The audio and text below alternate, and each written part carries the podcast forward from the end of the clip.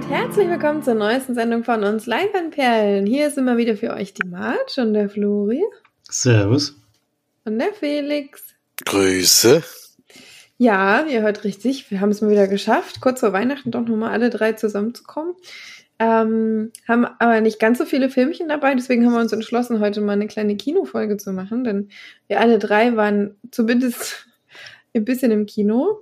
So, dann würde ich sagen, Flori fängt einfach mal knackig an mit der Besprechung von der Hausaufgabe, denn er hat uns Dolomite is my name aufgegeben auf Netflix.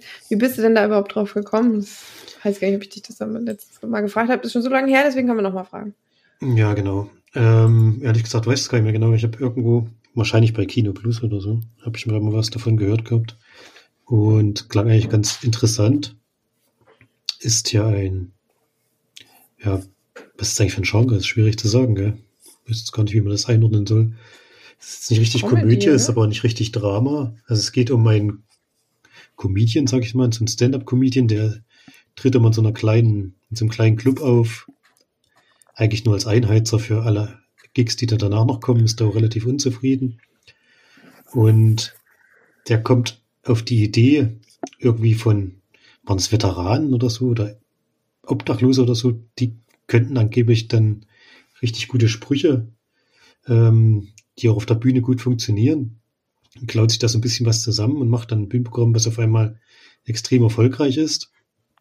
Und damit ist aber auch nur einen bestimmten Zeitraum zufrieden, denn er hat eigentlich den ganz großen Traum, so als Kinostar groß rauszukommen und möchte dann ab einem bestimmten Zeitpunkt ein, selbst einen Kinofilm produzieren. Steckt da auch wiederum alles Geld rein, was er vorher verdient hat und auch sogar die Rechte an seinen Stand-ups, die er inzwischen auf, auf Platte hat und so. Also geht schon um ziemlich viel Geld und holt sich da so ein Team zusammen ähm, von ja mehr Amateure als Profis, sag ich mal, sind da dabei, weil das Geld ist natürlich trotzdem trotz allem extrem knapp. Und die mieten sich dann so ein oder gehen zu ein verlassenes Hotel und drehen dann da einen Film. Dolomite heißt der. Beruht ja auf wahren Begebenheiten dieser Film. Also das, dieses, ähm, dieses Endprodukt gibt's wirklich auch in der Form, so ähnlich wie es da im Film gezeigt wird. Und wir beobachten dann eben die, vor allem die Phase der Produktion, wie auch so ein bisschen das, das Drehbuch zusammenschustert. Der holt sich dann noch einen äh, etwas abgehalfterten Schauspieler als Regisseur dazu, der wird von Wesley Snipes gespielt, der da auch mit dem, mit dem Projekt eigentlich schon abgeschlossen hat, bevor es überhaupt los, so richtig losgeht. Und wie gesagt, er steckt da eben alles rein und dann geht es eben drum, wird es am Ende ein Erfolg oder wird es ein Rohrkrepierer und er hat sein ganzes Geld verbrannt. Und das Ganze sieht man in Dolomite is my name. Äh, Dolomite übrigens gespielt von, ja nicht Dolomite, sondern ich weiß gar nicht mehr, wie er hieß. Ist egal. Ähm, von Eddie Murphy. Roddy Ray Moore. Genau. Äh, von Eddie Murphy in einer etwas anderen Rolle als sonst, würde ich mal sagen. Ich habe ihn auch am Anfang überhaupt nicht erkannt, ehrlich gesagt. Ich habe dann mal gedacht, da spielt Eddie Murphy mit, wo ist er denn? also es ist schon sehr wahrscheinlich auf den echten Charakter dann auch hingeschminkt und so. Und wie gesagt, es geht am Anfang um seine Stand-up-Karriere, aber spätestens auf der Mitte des Films geht es vor allem um die Produktion seines eigenen Streifens und ab dem Zeitpunkt hat mir der Film auch wirklich gut gefallen. Bis dahin fand ich es ein bisschen schwierig, auch ein bisschen träge, weil die Stand-ups, die er macht, die auch im Film gezeigt werden, fand ich einfach nicht lustig. Da ging es mir auch nicht alleine, habe ich ja schon gefragt. Aber das macht es halt am Anfang wirklich ein bisschen schwieriger, mit dem Charakter warm zu werden. Der ist dann wirklich bei seinem Projekt sehr zielstrebig, aber bis dahin ist der auch teilweise sehr unsympathisch, finde ich. Also so richtig Charakterzüge, mit denen ich was anfangen konnte, hat er später dann entwickelt oder erst gezeigt oder so. Bis dahin fand ich den Charakter ein bisschen, ja, äh, ich konnte mit dem nicht so viel anfangen, sag ich mal. Aber wenn sie dann den Film drehen, da gibt es dann wirklich auch lustige Szenen, weil das eben auch ein bisschen slapstickhaft manchmal abgeht und ähm, die halt auch keine Ahnung haben und so. Das ist ein bisschen amateurhaft zusammenschustern. Und ich glaube, das Endprodukt wäre bestimmt auch mal witzig zu sehen, aber vielleicht es kommt ein bisschen so vor, als wäre es so ähnlich wie The Boom, aber vielleicht qualitativ noch ein kleines bisschen besser. Und der Film hat schon Anleihen an äh, The Disaster Artist, finde ich. Also daran hat es mich zumindest sehr stark erinnert, wo es ja dann um The geht. Ähm, wer den Film gesehen hat, das ist hier ein bisschen ähnlich. Das ist auch so ein verrückter Typ eben, der da alles reinsetzt in dieses, in seinen Traum und dann versucht, den zu verwirklichen. Genau. Soweit erstmal von mir. Könnt ihr erstmal was sagen? Okay. ja, ich habe den ja jetzt, glaube ich, am äh, frischsten geschaut. Und ich fand, ich habe mir tatsächlich in zwei Teile aufgeteilt. Also tatsächlich in den Teil, wo er Comedian ist und der andere Teil, wo dann die Produktion des Films auf äh, anfängt.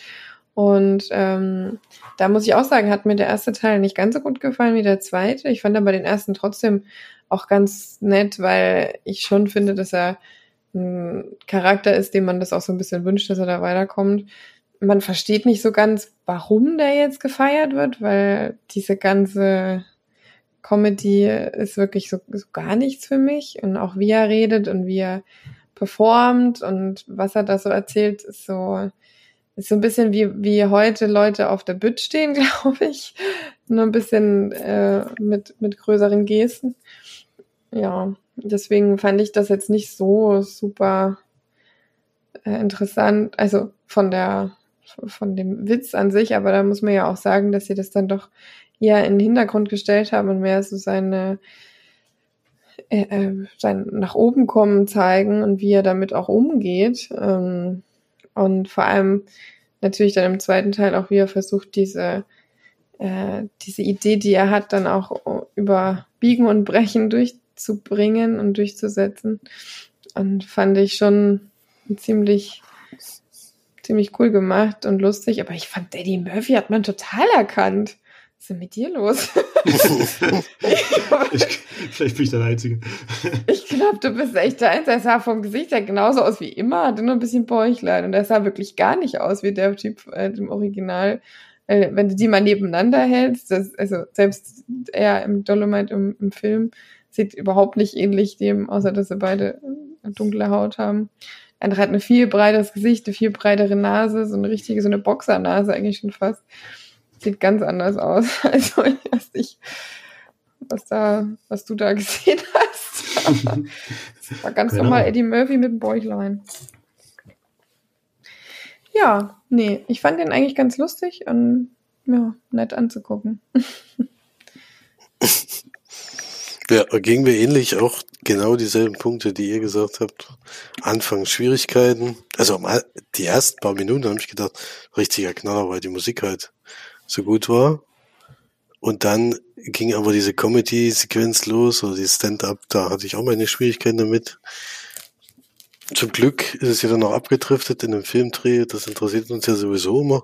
Und wenn es dann auch so ein absoluter B-Movie ist, wo man echt sagt, die Art und Weise, wie der Film gedreht ist, ist so, so lachhaft teilweise dass es eben dann auch lustig, lustig, lustig ist. Ich meine, die Kampfszene ist legendär, das weiß man ja. Und mhm. da, das ist schon, das sind schon ein paar sehr skurrile und vor allem auch sehr lustige Szenen drin.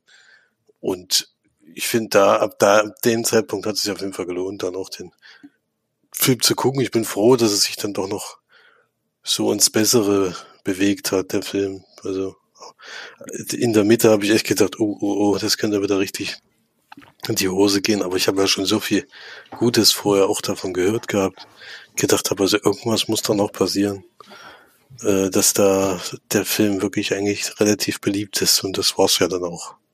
Deswegen auch fand ich auch eine positive Geschichte. Mhm. Also was mich ein bisschen überrascht hat, ist, dass so oft im Film das Wort Nigger gefallen ist. Also ich weiß nicht, wie es da euch ging, aber ich habe das Gefühl, dass das früher wahrscheinlich noch ein bisschen entspannter genutzt wurde, auch im Film. Ich weiß, wenn Afroamerikaner das untereinander sagen, hat das eine ganz andere Bedeutung, aber es war dann schon sehr oft. Und äh, ja. Das war wahrscheinlich einfach Sprachgebrauch damals, hm. denke ich.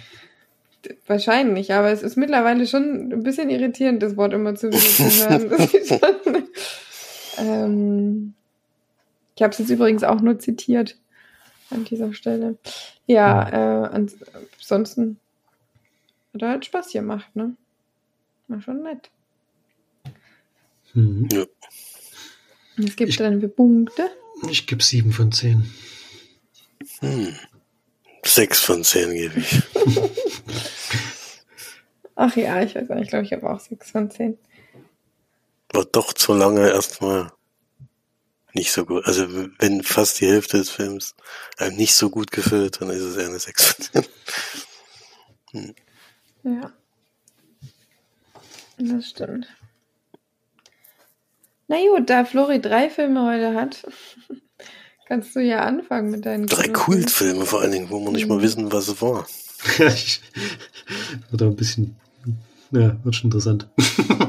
Wie gesagt, die mache ich noch mit einmal in den kurzen Block. Aber äh, wird schon lustig. Ja, dann los. Achso, bin ich, ich bin schon wieder dran. Du machst alle in einem Block, oder wie habe ich das ja, ja, genau. verstanden? Achso, nee, dann machst du nicht los, sondern dann macht, äh, macht Felix einfach mal los. Denn da hat zwei Kinofilme.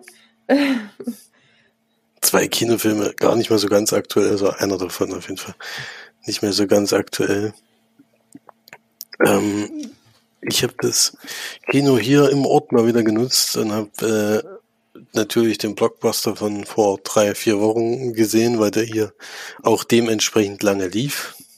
Jetzt kommt hier ein anderer Blockbuster, man kann sich glaube ich vorstellen, welcher. Äh, und damals war es Black Panther, Wakanda Forever, der zweite Teil der Black Panther-Reihe. Muss ja sagen, dass der erste Teil mir nicht so wahnsinnig gut gefallen hat. Und deswegen habe ich mich echt schwer getan, den äh, in den reinzugehen, aber da ich gedacht habe, na jetzt hier vor Ort und äh, wirklich fünf Meter Fußweg, da kannst du den schon mal gucken. Äh, es wird schon kein Weltuntergang sein. Und ja, was ich vorher nicht wusste oder erst kurz bevor ich reingegangen bin, rausgefunden habe, der Film geht tatsächlich 166 Minuten. Äh, das war schon einer der Punkte, wo ich gedacht habe, oh nee, das kann nicht sein. Wie viel hast du dafür bezahlt? Ja, es ist, ich glaube, weil es eben auch noch 3D war, waren es 14 Euro oder sowas. Auch noch 3D? Alter. Auch noch in 3D, 106. Ja, der neue Blockbuster geht ja 190 Minuten und ist in 3D. Ja, der läuft aber zumindest bei uns auch mal ein zweites. Ja, ja, der läuft sogar hier tatsächlich auch nachmittags in 2D, tatsächlich. Aber wenn man den Film guckt, glaube ich, also wenn ich so, jetzt reden wir schon über einen anderen Film, aber wenn man den Kritiken glauben darf, sollte man ihn, wenn man im Kino guckt, tatsächlich in der bestmöglichen Qualität und auch in 3D gucken, weil das ist wohl sehr beeindruckend. Ja, aber jetzt trotzdem nochmal zu Wakanda Forever. Ähm, wir wissen ja, der Hauptdarsteller ist leider verstorben. Und das ist hier auch Thema am Anfang des Films. Den Black Panther gibt's im Endeffekt nicht mehr. Die Schwester von ihm versucht noch äh, ja ein Mittel dagegen zu finden. Das wird noch ganz kurz am Anfang gezeigt, aber das hilft nichts und der König stirbt. Und am Ende von dem, jetzt muss ich überlegen, welcher Teil es überhaupt war. Also es war, glaube ich, der letzte Avengers-Film, wurde ja gesagt, dass die das Wakanda jetzt für die Menschen so ein bisschen geöffnet wird. Die ganzen Techniken, die sind ja weit voraus, kriegen auch die Menschen äh, und das könnte aber natürlich zu politischen Problemen führen und deswegen hat sich die neue Regierung gedacht, nee, darauf gehen wir nicht mehr ein. Und die Menschen sind nicht ganz einverstanden damit, so dass sie da eben versuchen, trotzdem irgendwie ranzukommen. Aber das klappt nicht.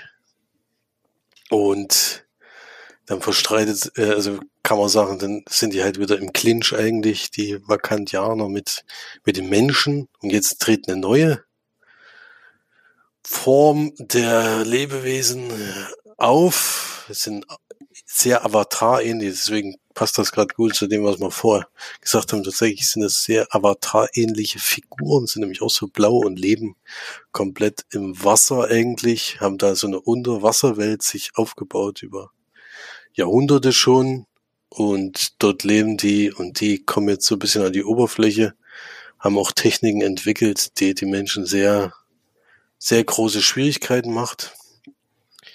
Und das führt dazu, dass die eine große Gefahr für die Menschen wird und die wollen sich eigentlich mit den Vakandianern zusammenschließen und sagen, hier, wir wollen, dass die Menschen eben nur noch, ja, unterjochen, sozusagen, kann man so sagen. Ja.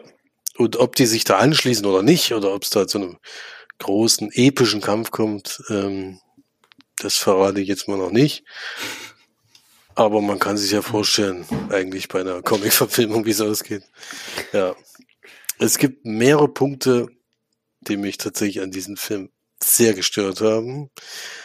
Ähm, also erstmal optisch und sowas und 3D-mäßig. Also wenn man jetzt nach meinen früheren Kriterien gehen würde, äh, wäre auf jeden Fall von der Wertung drei Punkte abgezogen worden für den 3D-Effekt. Das habe ich irgendwie nicht gemacht, aber ich glaube, ich, wir haben auch gar nicht mehr so viele 3D-Filme geschaut. Ne? Das war jetzt wirklich nach Doctor Strange, auch seit längerer Zeit schon wieder her und davor sowieso noch viel länger, ist es wirklich schon nur noch selten vorgekommen, aber hier war für mich auch wieder der 3D-Effekt nicht großartig vorhanden. Er hatte den, das Filmerlebnis überhaupt nicht in irgendeiner Form beeinflusst. Das ist natürlich schon mal ein großer Nachteil. Das nächste ist natürlich die Laufzeit. Das konnte man sich ja vorstellen. Bei 166 Minuten kann der Film überhaupt so viel erzählen. Und tatsächlich ist es so, dass es eine Szene im Film gibt, wo der Film, wo es eigentlich hätte enden können, wo glaube ich auch niemand damit irgendwie unglücklich gewesen wäre. Und dann kommt eine ganz, ganz dumme Szene, also wirklich eine Szene, wo du echt denkst, das ist jetzt gerade nicht wirklich passiert, um diesen Film nochmal sozusagen zu, neu zu starten. Und dann, ja, beginnt halt der Film eigentlich nochmal so ein bisschen von vorne und dann geht's halt nochmal eine Stunde gefühlt. Äh, und das sind halt so Kleinigkeiten, die ich nicht verstehen kann, warum das irgendjemand durchwinkt, weil es, es wurde dann einfach nicht mehr spannend, weil es war dann so eine, so eine Szene, wo du echt denkst, na jetzt habe ich auch keine Lust mehr weiter zu gucken. Das war jetzt einfach nur dämlich. Ja. Dann äh, das übliche Problem bei Marvel, es gibt keinen Bösewichten mehr, vor dem du dich großartig fürchten müsstest, ähm, also den du nicht mehr so ganz ernst nehmen kannst. Das ist leider hier auch wieder der Fall. Und ansonsten, ja, hat mir das insgesamt auch optisch, vor allem die Endsequenz mit dem Endkampf, hat mir echt nicht gefallen. Das sah einfach sehr künstlich aus, sehr animiert und ja, etwas schwierig. Und es wurde auch ein neue Superheldin oder super äh, intelligenten Menschen eingeführt, die eben sowas ist wie der neue Iron Man. Wenn die das jetzt immer weiter ist, dann, ja, also es klingt jedenfalls so, dass die weiterhin jetzt dieser neue Iron Man wird.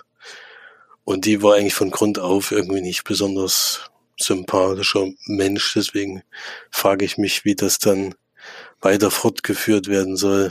Äh, eigentlich ein austauschbarer Charakter kann man überhaupt nicht mit Tony Stark vergleichen, der schon eine Persönlichkeit war. Ja, also hat viele Fehler, äh, ist trotzdem optisch teilweise richtig gut gewesen. Die Techniken, die eingesetzt werden, wie weit Wakanda sozusagen schon der Menschheit voraussetzt in vielen Dingen, ist schon immer interessant, was sie sich da überlegen, was es da so für Möglichkeiten gibt. Aber wieder auch ähnlich wie bei Teil 1 einer der schwächeren Marvel-Filme, muss ich sagen. Unterhaltsam, zwischenzeitlich zwar schon, aber manchmal einfach ärgerlich und viel zu lang. Deswegen insgesamt leider nur vier von zehn Leinwandperlen. Und da ich bei euch beiden ja weiß, dass ihr sowieso in dem Metier gar nicht zu Hause seid, kann ich den auch euch bedenkenlos nicht empfehlen. mehr zu Hause, ja. Also. Immer, immerhin habe ich ja Marge überzeugen können, dass er doch den neuen Spider-Man mal guckt und das war ja dann auch positiv angekommen. Aber das war so der letzte größere Marvel-Film, den, glaube ich, Marge gesehen hat. Seit langem. Ich glaube auch nicht, dass da noch viele kommen, die ich gucke. das vielleicht nicht, obwohl das ist schon der DC. Deadpool oder so? Ach, keine Ahnung. Ich weiß nee, nicht. Deadpool ist nicht DC, ist auch Marvel. Ja, ich finde es irgendwie lustig, dass du dann sagst, ja, und wieder Marvel-typisch, äh, schlechte Szenen, schlechtes Ende, keine Ahnung, und trotzdem rennst du in jeden Marvel-Film. ja, das ist schon nicht Fehler. auf jeden Fall. Das ist schon durchgängig. Ich muss ja sagen, ich bin ja immer ich mo mochte ja immer bei bei solchen Filmen mochte ich ja immer die Origin-Geschichten und wie die, wie die überhaupt zu Superhelden werden. Das wird aber inzwischen gar nicht mehr ernst genommen. Selbst wenn, selbst wenn neue Superheldenfilme kommen, die vorher noch gar keinen, äh, gar keinen Film hatten und die werden eingeführt, dann ist es trotzdem nur noch in dieser absoluten Kurzform und dann wird es doch wieder das ganz Typische. Also es wird leider immer weiter von mir weg, ent, entwickelt, sozusagen, das ganze Thema. Deswegen, ja, ist schwierig, aber ja, ich finde find ja manche Filme wirklich immer noch unterhaltsam, das muss ich ja schon zugeben, aber der gehört auf jeden Fall jetzt nicht dazu. Und ob ich dann jetzt den nächsten, da gab es natürlich wieder gleich einen Trailer zu, zu Ant-Man 3, auch wieder so eine Reihe, wo ich mir sage, eigentlich lohnt sich da nicht mehr, weiß ich nicht. Gucken tue ich ihn trotzdem wieder, aber ist, äh, am Ende drehe ich mich trotzdem wieder auf. Ja, wahrscheinlich. Und Guardians of the Galaxy 3, na gut, das ist ja so das, was nächstes Jahr auch noch kommt. Das ist schon was, wo ich mich persönlich schon wieder ein bisschen drauf freue. Ja, das gebe Der ich zu. zweite war doch auch. Oh, Der zweite hat mir auch nicht gefallen, ja. Aber ich hoffe, dass es beim dritten wieder ein bisschen besser wird. das wird so dumm. Ah, naja. Egal. Das, ja. So, so viel zu, zu Marvel. Kommen wir mal zu einem schönen Weihnachtsfilm, ne? Wir sind doch jetzt ja alle in Weihnachtsstimmung. Alle haben schön den Glühwein ausgepackt und Lebkuchen gebacken und Plätzchen und haben, denken sich, ja, drei Haselnüsse für Aschenbrödel und kleine Lord und Stopp langsam. Das geht dann schon eher in die Richtung, in die, die der mein Weihnachtsfilm geht. ich habe äh, mir tatsächlich Violent Night angeschaut. Nicht Silent Night, Violent. Für alle, die den Spaß nicht verstanden haben. Ähm, und da ist ganz absurd, denn David Harbour hat äh, sich gedacht, ich habe mal Bock, einen nicht ganz so freundlichen Weihnachtsmann zu spielen. Ähm, und ich sag mal so, ähm, der seinen Hammer dabei hat. Also, das äh, hat man auch noch nicht gesehen. Santa Claus mit einem Hammer, einem Vorschlaghammer. Ähm, die Geschichte an sich ist sehr leicht zusammenzufassen, denn eigentlich geht es darum, dass das Santa, Santa Claus ist so ein bisschen, ja, also kein Bock mehr so richtig, weil irgendwie die Kinder sind eh alle nur noch so übelst frech und haben, haben der glauben auch gar nicht mehr so richtig an Weihnachtsmann und ähm, lassen sich nur noch irgendwelche Scheiße schenken, worauf er keinen Bock mehr hat und nur noch Geld und Videospiele und so ein Zeug und äh, ist halt da schon extrem frustriert und ähm, der Film beginnt eigentlich auch, wie man ihn sieht, in der Bar hockend und so ein bisschen ein paar Bierchen trinkt mh, und sich darüber beschwert, wie, wie nervig das doch mittlerweile ist.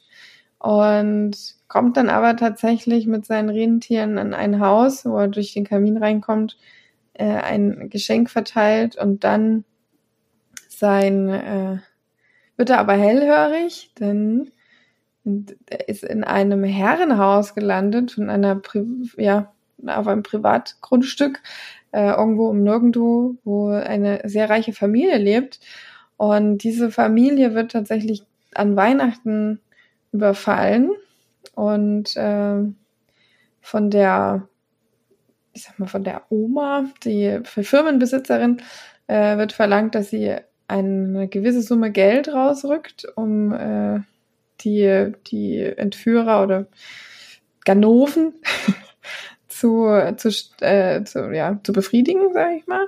Und das hat sie natürlich nicht so Lust drauf. Und Santa Claus kriegt das dann so ein bisschen mit und denkt sich dann so, ja toll, jetzt ist hier so ein kleines Kind da drin, die noch schön Weihnachtsbriefe schreibt, da müsste ich doch mal helfen. Ja, und äh, dann holt er seinen Hammer. das ist schon, äh, äh, das ist schon eigentlich ganz gut gemacht, denn äh, die Szenen mit Santa Claus sind schon echt absurd und lustig und ich muss sagen, es ist auch echt teilweise unfassbar blutig. Ähm, er selber steckt auch ein bisschen was ein.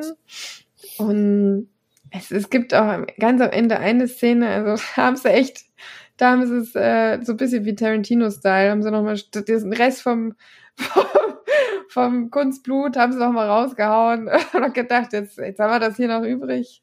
Jetzt ballern wir da noch ein bisschen was in den Schnee.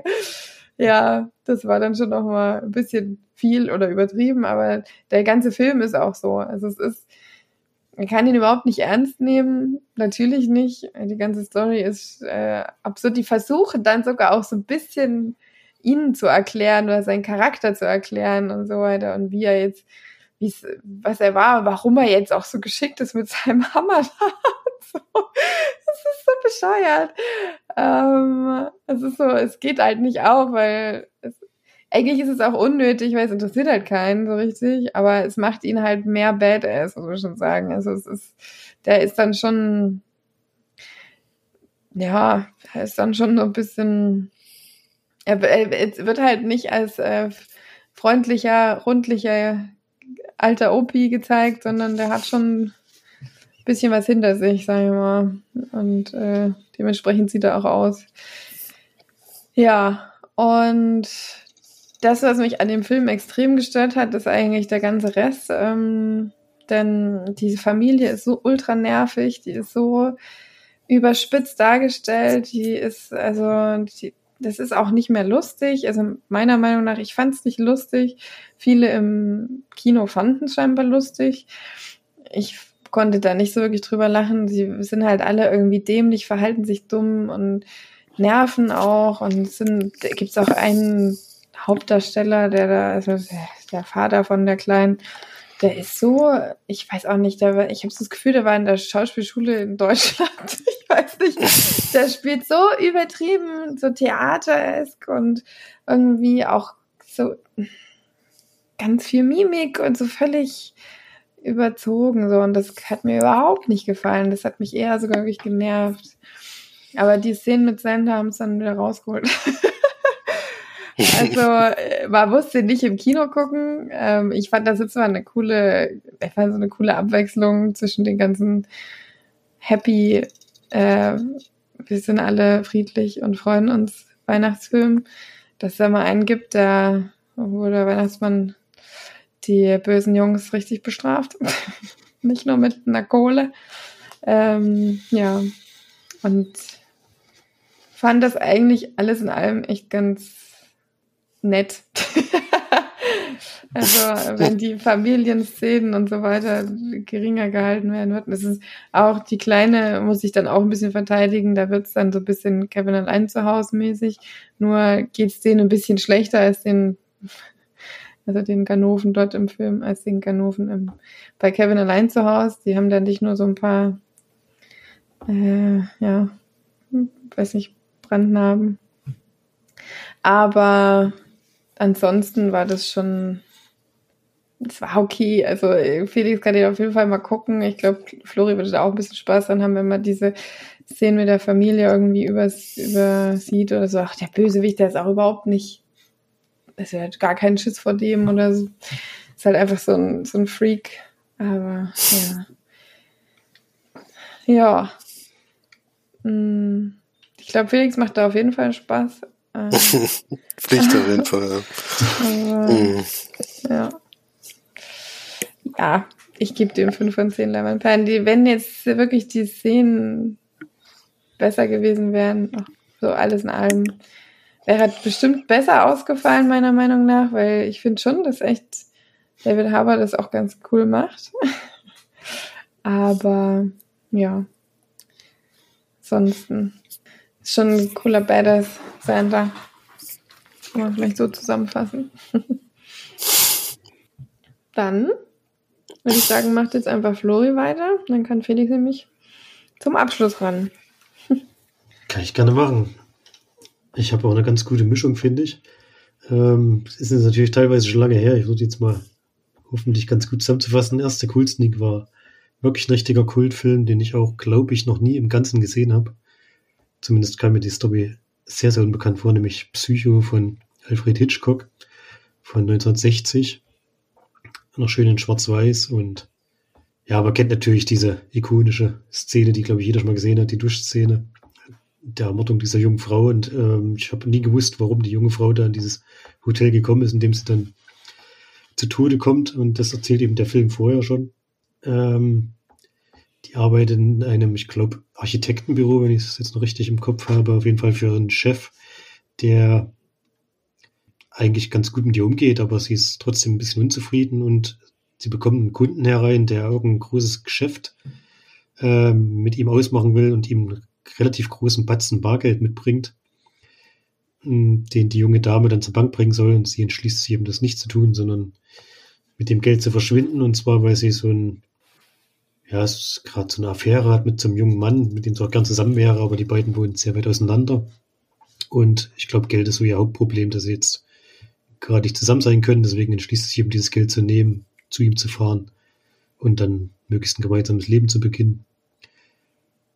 Und auf dem Weg dahin kommt sie eben dann in dieses Hotel. Und ich glaube, man kann den Film nicht spoilern, oder? Also, Habe ich vorhin auch schon gesagt, sie stirbt halt der Duschszene äh, wegen Norman Bates. Ich glaube, bei Psycho, also wer da jetzt nicht so ein paar Randinformationen hat, der hat dann auch mit Filmgeschichte nicht viel am Hut den wird der Film dann sowieso nicht interessieren, denke ich mal. Ansonsten wird jeder die Szene schon mal irgendwie irgendwo gesehen oder gehört haben. Und danach geht es um die Aufklärung des Mordes, denn da passieren noch zwei, drei Sachen mehr. Ähm, Norman Bates ist ein junger Mann, der dieses Hotel da betreibt. Seine Mutter lebt noch in dem Häuschen nebenan, die ist aber schon alt und gebrechlich und kommt eigentlich nicht mehr raus. Und er ist aber immer noch sehr abhängig von ihr, vor allem ähm, psychisch, sage ich jetzt mal. Und sie hat dann schon auch sehr großen Einfluss auf das, was er so tut. Und ja, der Twist am Ende des Films, der damals natürlich noch ein richtiger Twist war, jetzt heutzutage nicht mehr so, den verrat jetzt mal nicht, falls wirklich jetzt jemand den Film noch nicht gesehen hat. Ich kannte den jetzt vorher schon, auch wenn ich das Ende noch nie gesehen hatte, glaube ich. Aber den Twist habe ich schon mal irgendwo gelesen oder gehört. Und wie gesagt, es war damals wahrscheinlich schon ein neues Ding und eine große Sache. Heutzutage hat man es schon mehrmals gesehen, natürlich, weil auch auf den Film referenziert wird und das auch mal nachgemacht wird und das natürlich auch genutzt wurde in anderen Filmen. Deswegen ist nichts Neues mehr natürlich, aber das kann man dem Film ja nicht vorwerfen. Der ist 60 Jahre alt, also damals war das dann wahrscheinlich schon so ein fuck-Moment für viele. Und ja, wie gesagt, das, ich gebe da keine Bewertung, weil das finde ich Quatsch. Das kann man einfach nicht bewerten wie ein Film damals. Der hat ein ganz anderes Erzähltempo, der ist viel langsamer und dauert wirklich den halben Film, bis wir in dem Hotel angekommen sind. Also da passieren natürlich Sachen zwischendurch, aber da hätte man auch viel weglassen können. Das ist nicht das Tempo, was man heute bei einem Thriller anlegen würde. Deswegen gebe ich da jetzt keine Bewertung oder so, aber ich finde es jetzt schön, dass ich den gesehen habe. Ist halt auch noch so ein cooler Film, den man von der Liste streichen kann. Äh, dass man mal im Ganzen gesehen hat, was irgendwie auch dazugehört, wenn man sehr filminteressiert ist. Deswegen mag ich auch die Cool Sneak so, weil das sind eben viele Filme dabei, die man sonst jetzt so wahrscheinlich nicht anfasst. Casablanca, der auch dazu gehört, den habe ich auch noch nie gesehen gehabt. Und die man jetzt einfach mal gesehen hat, was dazu gehört, ja. Zweiter Film könnt ihr mal raten, welcher das war. ähm, ist eine schöne romantische Komödie, die mit äh, Julia Roberts und Hugh Grant in den Hauptrollen. oh, sehr schwer zu erraten. Ja. Das war jetzt sehr schwer, den hatten wir ja gar nicht erst besprochen. Ja, eben. Das hatte ich auch kurz überlegt, ob ich gehe, aber habe dann gedacht, nee, bleibst, äh, guckst du jetzt halt nochmal an. Das war, glaube ich, drei Wochen später oder so, nachdem man den als Hausaufgabe aufhat. war schon witzig. Ich muss aber sagen, dass der in der großen Gruppe im Kino für mich deutlich besser funktioniert hat, weil es war wirklich eine gute Stimmung und die Szenen, die, bei denen ich zu Hause eigentlich wenig gelacht habe in der großen Gruppe, wenn da äh, viele sich da amüsieren, da habe ich auch viel mehr gelacht und habe also hat mir deutlich besser gefallen, als, als ich den zu Hause gesehen habe. Hätte ich gar nicht gedacht, dass so eine große Gruppe dann doch so einen großen Einfluss darauf hat. Und der dritte Film, der ist heute auch schon genannt worden. War schöner, weil wir letztes Sneak vor Weihnachten den ganzen schönen Weihnachtsfilm reingeholt. Äh, kam Stirb langsam. ähm, braucht man jetzt, braucht man jetzt glaube ich, auch nicht mehr zusammenfassen. Immer noch 10 von 10, ja. Äh, natürlich immer wieder ein Fest. äh, ein Fest. Bruce Willis kommt eben in so ein großes Gebäude zur Weihnachtsfeier von seiner Frau. Und dieses Gebäude wird zu Weihnachten überfallen und er muss sich dadurch mehrere Etagen durchkämpfen gegen, keine Ahnung, 15 Widersacher oder so, die er dann nach und nach eliminiert. Und ja, wie gesagt, ein Weihnachts-Action-Film, der jetzt schon irgendwie zu Weihnachten dazugehört. Muss das Gefühl, zumindest kommt er jedes Mal, jedes Jahr da. Mehrmals, glaube ich sogar. Habt ihr jetzt schon, natürlich schon oft gesehen, aber den noch nie im Kino, glaube ich. Deswegen fand ich auch schön, aber ist jetzt auch natürlich nichts Neues mehr, den habe ich jetzt schon so oft gesehen. Deswegen hat mir jetzt nicht vom Hocker vorgerissen, aber ist schon ganz cool, den mal im Kino zu sehen, ja. Genau. Dem wird ich vielleicht auch schwierig, weil den, also vielleicht sieben oder acht von zehn geben. Notting Hill würde ich einen Punkt mehr geben als damals. Leider weiß ich nicht mehr, was ich damals gegeben habe. Wahrscheinlich hatte ich da sieben oder sechs. Irgend sowas in der Dreh. Aber hat das Kino zumindest aufgewertet. Ist ja auch nicht schlecht. Das stimmt. Man soll ja sowieso öfter jetzt wieder mal ins Kino gehen. ja. Naja, die, die Filme werden halt immer länger. Das schreckt mich immer ab. das ist richtig. Ja. Na, sehr schön. Dann kommen wir ja schon zum letzten Kino für Erlebnis. ja, besonderes Erlebnis für mich auf jeden Fall. Tatsächlich auch ein Weihnachtsfilm passend. Jetzt haben wir alle drei noch am Ende einen Weihnachtsfilm besprochen.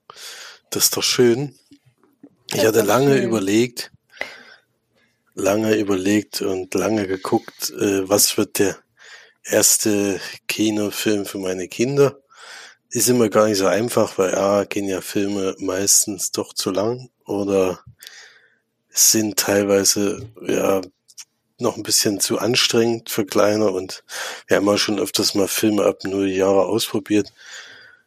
Das funktioniert nicht immer gut.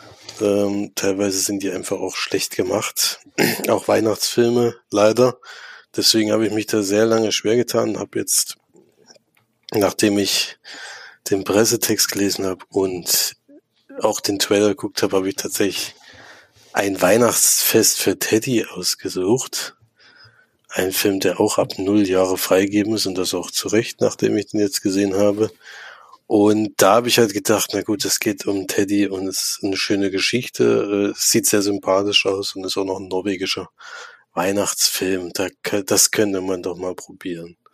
Ja, und so waren wir jetzt zu dritt, tatsächlich zum ersten Mal im Kino. Für die beiden natürlich ein Wahnsinnserlebnis. Äh, die sind auch nicht davon ausgegangen, dass irgendwann das Licht ausgeht und dass der und sowas. Das kennen die natürlich alles noch nicht. Äh, deswegen ist es natürlich als Vater dann auch ein besonderes, weil es eben auch für uns äh, einer der größten Hobbys ist sozusagen. Ins Kino zu gehen, ist es natürlich auch ein wichtiger Moment für mich gewesen. Wie erleben die das da so? Erinnert dich, erinnert dich, äh, erinnert mich das vielleicht an an meinen ersten Kinofilm, den ich, wie ich den erlebt habe. Und ja, und für mich war vor allem spannend, geht dieser Film vielleicht komplett in die Hose oder nicht? Das wäre es natürlich gewesen. Und worum geht's? Es sind, es spielt sozusagen ein Tag vor Weihnachten und die Großeltern von einer jungen Dame, also ist Bruder und Schwester, die kommen zu Besuch und eigentlich wollen sie ganz klassisch Weihnachten feiern und es ist aber ein Jahrmarkt auf dem, in dem Ort, also so wie ein Weihnachtsmarkt. Und dort gibt's eine Losbude und da gibt es einen Teddy als Hauptpreis und den findet die junge Dame, die da wohnt, so toll, dass sie sagt, das wäre doch das Schönste, diesen Teddy zu Weihnachten zu bekommen. Und es, sind, es ist eine sehr ärmliche Familie, so dass sie eigentlich nur einen Versuch hat, diesen zu gewinnen und geht dann dahin und das klappt natürlich nicht auf Anhieb, allerdings wird da auch Einfluss drauf genommen. Und jetzt ist es ihr größter Wunsch natürlich, dass sie trotzdem irgendwie an diesen Teddy kommt und äh, versucht sich noch woanders äh, her Geld zu holen oder jedenfalls ihre Sparbüchse zu äh, zu entleeren, um da noch was zu holen. Allerdings ist es so, dass sie, wenn sie wiederkommt, ist der Teddy weg. Der wurde leider schon gewonnen. Und jetzt versucht sie herauszufinden, wo ist dieses Kuscheltier und was, äh, was ist, was, was ist aus ihm geworden sozusagen. Das ist so die Geschichte. Klingt natürlich total banal und total äh, langweilig vielleicht auch. Allerdings ist es so, dass die Kuscheltiere, die da so vorkommen oder die ganzen Spielzeuge allgemein sind dann lebendig, wenn kein Mensch da ist. Äh, ist so ein bisschen wie bei Toy Story. Und die haben so ein bisschen Eigenleben, was da eben miterlebt. Und die erleben nebenbei eben auch so ein, so ein Abenteuer. Denn da, wo sie hinkommen, derjenige, der sie gewonnen hat sozusagen, das ist auch nicht so einfach, wo die da eben jetzt sind und die haben tatsächlich auch ein Abenteuer, was sie da eben miterleben. Und das wirkt natürlich auf Erwachsene jetzt nicht mehr als allzu spannend, aber wie, wie äh, spannend das kleine Kinder finden, ist absolut, also ist jedes Mal für mich wieder unbegreiflich. Ich habe das schon öfters mal miterlebt, dass ich mit kleinen Kindern im Kino war, die eben nicht so oft gehen und für die das da wirklich noch, oder die allgemein nicht so wahnsinnig viele Filme gucken, für die es absolut spannend ist und für die junge Dame bei mir, die ist da tatsächlich, die hat sich da in diesen, es ist ja wirklich nichts großartig passiert eigentlich, aber es gibt da ein paar spannende Szenen, die hat sich da in diesen Sessel reingekrallt, wie so eine, und dann, äh, dann hat sie, ja, ich will lieber den Rest des Films auf deinem Schoß gucken und solche Sachen. Das ist natürlich, äh, wenn man das halt so miterlebt, ist halt total schön. Und insgesamt ist dieser Film wirklich für so ganz kleine absolut perfekt gemacht. Also da kann man eigentlich, gab es für mich eigentlich keine großen Kritikpunkte. Vielleicht einzige, dass man relativ früh gezeigt hat, dass sie jetzt diese Kuscheltiere auch so ein Eigenleben haben. Vielleicht hätte man das ein bisschen weiter hinter machen können, dass es eher überraschend ist, weil so ist sehr schnell am Anfang schon klar. Hätte ich vielleicht ein bisschen später eingebaut, aber das war so das Einzige, wo ich gedacht hätte. Aber sonst von den Schauspielern, wie das gemacht wurde, wie die Geschichte so abläuft, ähm, welche ja, welchen Lerneffekt es teilweise noch so ein bisschen hat. Also das wird auch so ein bisschen eingebaut, dass man eben paar Sachen eben nicht machen darf und das Mädchen macht dann eben auch Sachen falsch und sowas und wird dann damit auch konfrontiert und sowas.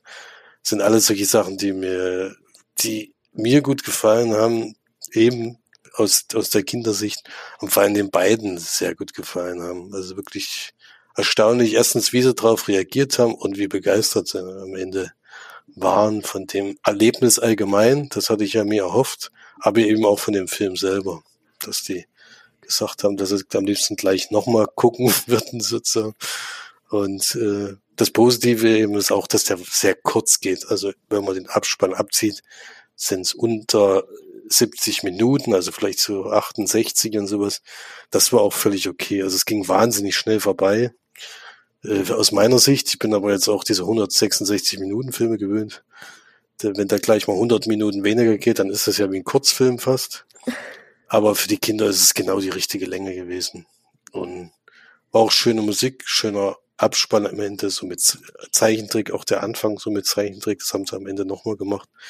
Also wir haben tatsächlich auch bis zu dem Punkt, wo das Licht angeht, sind wir auch noch sitzen geblieben. Die waren immer noch wie gebannt und ganz, ganz hochzufrieden mit dem Erlebnis. Deswegen war das auch für mich eben ganz tolles Ereignis. Den Film an sich, wie gesagt, in der Kategorie, wenn man zum ersten Mal ins Kino geht oder vielleicht noch nicht so oft war und eben so kleine Kinder hat, kann ich den auf jeden Fall sehr ans Herz legen. Eine Bewertung würde ich da jetzt aus meiner Sicht nicht geben, weil das für die Kinder war es wahrscheinlich eine 10 von 10. Und für mich war es einfach ein schönes, schönes Erlebnis, kann man, kann man so sagen vielleicht. Ja, das klingt doch schön. Also, ich weiß gar nicht mehr, wann ich das erste Mal im Kino war, auf jeden Fall nicht so früh. ja, ich fand es auch relativ früh, aber ich finde, das war jetzt so ein Film, wo es, also wir haben ja auch ein paar Trailer davor gesehen. Wir sind zwar relativ spät rein, weil ich nicht wollte, dass wir unbedingt Werbung gucken und habe mir das vorher sagen lassen. Aber dann, wo wir reingegangen sind, kamen so zwei Trailer und das waren wieder so Filme, wo ich gedacht habe, also da, das muss dann auch nicht geguckt werden, sowas. Deswegen ist es ganz schwierig, da überhaupt was, mhm. was rauszusuchen, was eben passend ist. Und es ist jetzt auch nichts, was ich jetzt öfter mit denen machen werde. Das ist jetzt einmal im Monat oder sowas. Sondern soll dann eben auch noch was Besonderes bleiben. Und da werde ich mir auf jeden Fall bei der Filmauswahl weiterhin Mühe geben, dass das eben immer ganz gut passt. Also da kommt leider auch viel Sachen, die nicht so toll sind, muss man ehrlich zugeben.